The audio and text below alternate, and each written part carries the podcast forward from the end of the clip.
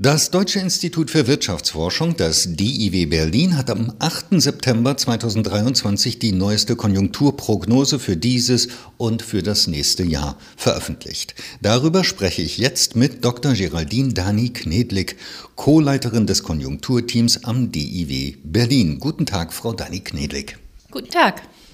Frau Dani Knedlik, in den Medien ist immer häufiger von der Angst vor dem Absturz der deutschen Wirtschaft die Rede. Geht es mit der deutschen Wirtschaft tatsächlich den Bach herunter? In unserer letzten Konjunkturprognose gehen wir davon aus, dass nach einer Stagnation der deutschen Wirtschaft es nun zu sehr leichten und allmählichen Erholungen kommen wird.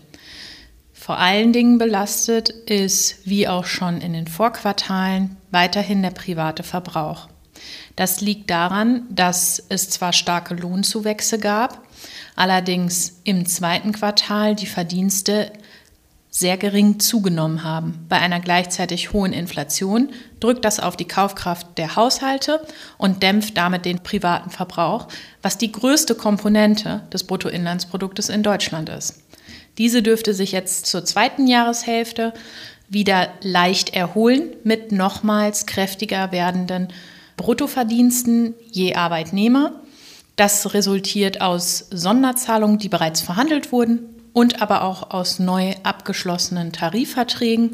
Das dürfte der Kaufkraft der privaten Haushalte wieder Aufwind verleihen. Sie haben die Lohnzuwächse angesprochen. Welche Gruppen profitieren am meisten von den Lohnzuwächsen?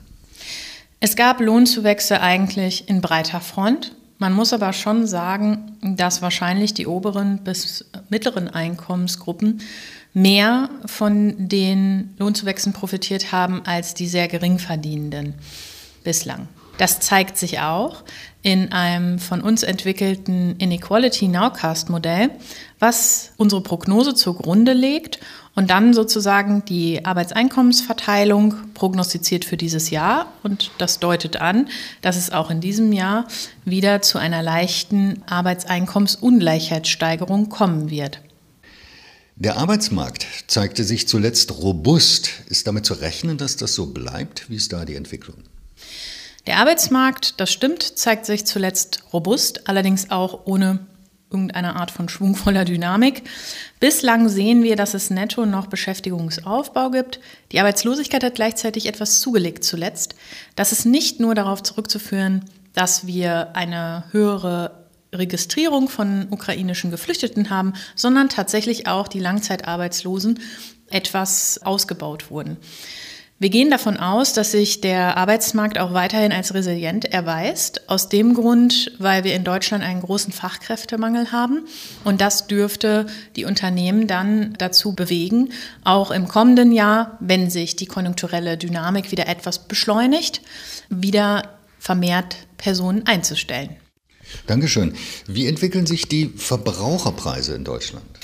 Die Verbraucherpreise haben sich zuletzt als deutlich erhöht weiterhin erwiesen. Seit Mai bis zum aktuellen Rand, Juli, sind die Verbraucherpreise kaum gesunken. Obwohl wir schon gesehen haben, dass die Komponenten Energiepreise, Nahrungsmittelpreise deutlich zurückgegangen sind. Es ist jetzt damit zu rechnen, dass diese Entschleunigung der Teuerung Fahrt gewinnt in der nächsten Jahreshälfte weil Sondereffekte, die ich bereits genannt habe, wegfallen und gleichzeitig die bereits gefallenen Energiepreise sich dann in die Gesamtinflation übersetzen dürften. Wie beurteilen Sie das weltwirtschaftliche Umfeld? Das weltwirtschaftliche Umfeld hat zuletzt wieder an Fahrt gewonnen. Und zwar haben vor allen Dingen die fortgeschrittenen Volkswirtschaften wieder etwas an Schwung gewonnen. Hier sind vor allen Dingen zu nennen die USA, die mit überraschenden positiven zweiten Quartal die fortgeschrittenen Volkswirtschaften gestützt hat, und Japan. Hingegen gab es in China große Enttäuschung im zweiten Quartal. Nach der Öffnung der Null-Covid-Politik im ersten Quartal hatte man sich jetzt in der ersten Jahreshälfte viel mehr versprochen. Das ist nicht eingetreten. Das liegt vor allen Dingen daran, dass neben Verwerfungen, die wohl durch die Null-Covid-Politik entstanden sind, jetzt auch noch große Probleme in der Immobilienbranche in China vorliegen, die die binnenwirtschaftliche Nachfrage in China dämpfen. Hierzulande gibt es dennoch viele Stimmen, die sagen äh, oder die befürchten, dass Deutschland den internationalen Anschluss verliert und dass die Standortbedingungen in Deutschland international nicht konkurrenzfähig sind. Wie beurteilen Sie das? Summa summarum muss man sagen, ja, was man da im Hinterkopf hat, ist oft die deutsche Industrie. Was man aber vernachlässigt ist, dass der Dienstleistungsanteil in Deutschland eigentlich der größere Anteil ist. Jetzt ist es so, bei der Industrie gab es eigentlich seit 2018 mal die Krisen rausgerechnet, doch einen abnehmenden Trend, den wir da beobachten können. Da ist fraglich, in welche Richtung wir da strukturell gehen.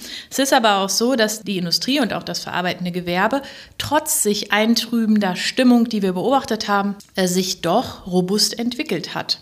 Allerdings deutet sich jetzt am aktuellen Rand an, dass es zu einer Schwächephase des verarbeitenden Gewerbe kommt und dass sich diese Stimmung also tatsächlich in eine realwirtschaftliche Schwäche übersetzen wird. Bislang haben aber die hohe Auftragslage, die noch besteht, dazu beigetragen, dass eben das verarbeitende Gewerbe und die Industrie insgesamt sich noch relativ gut entwickeln konnte. Frau Dani Knelik, ich danke Ihnen für das Gespräch. Vielen Dank.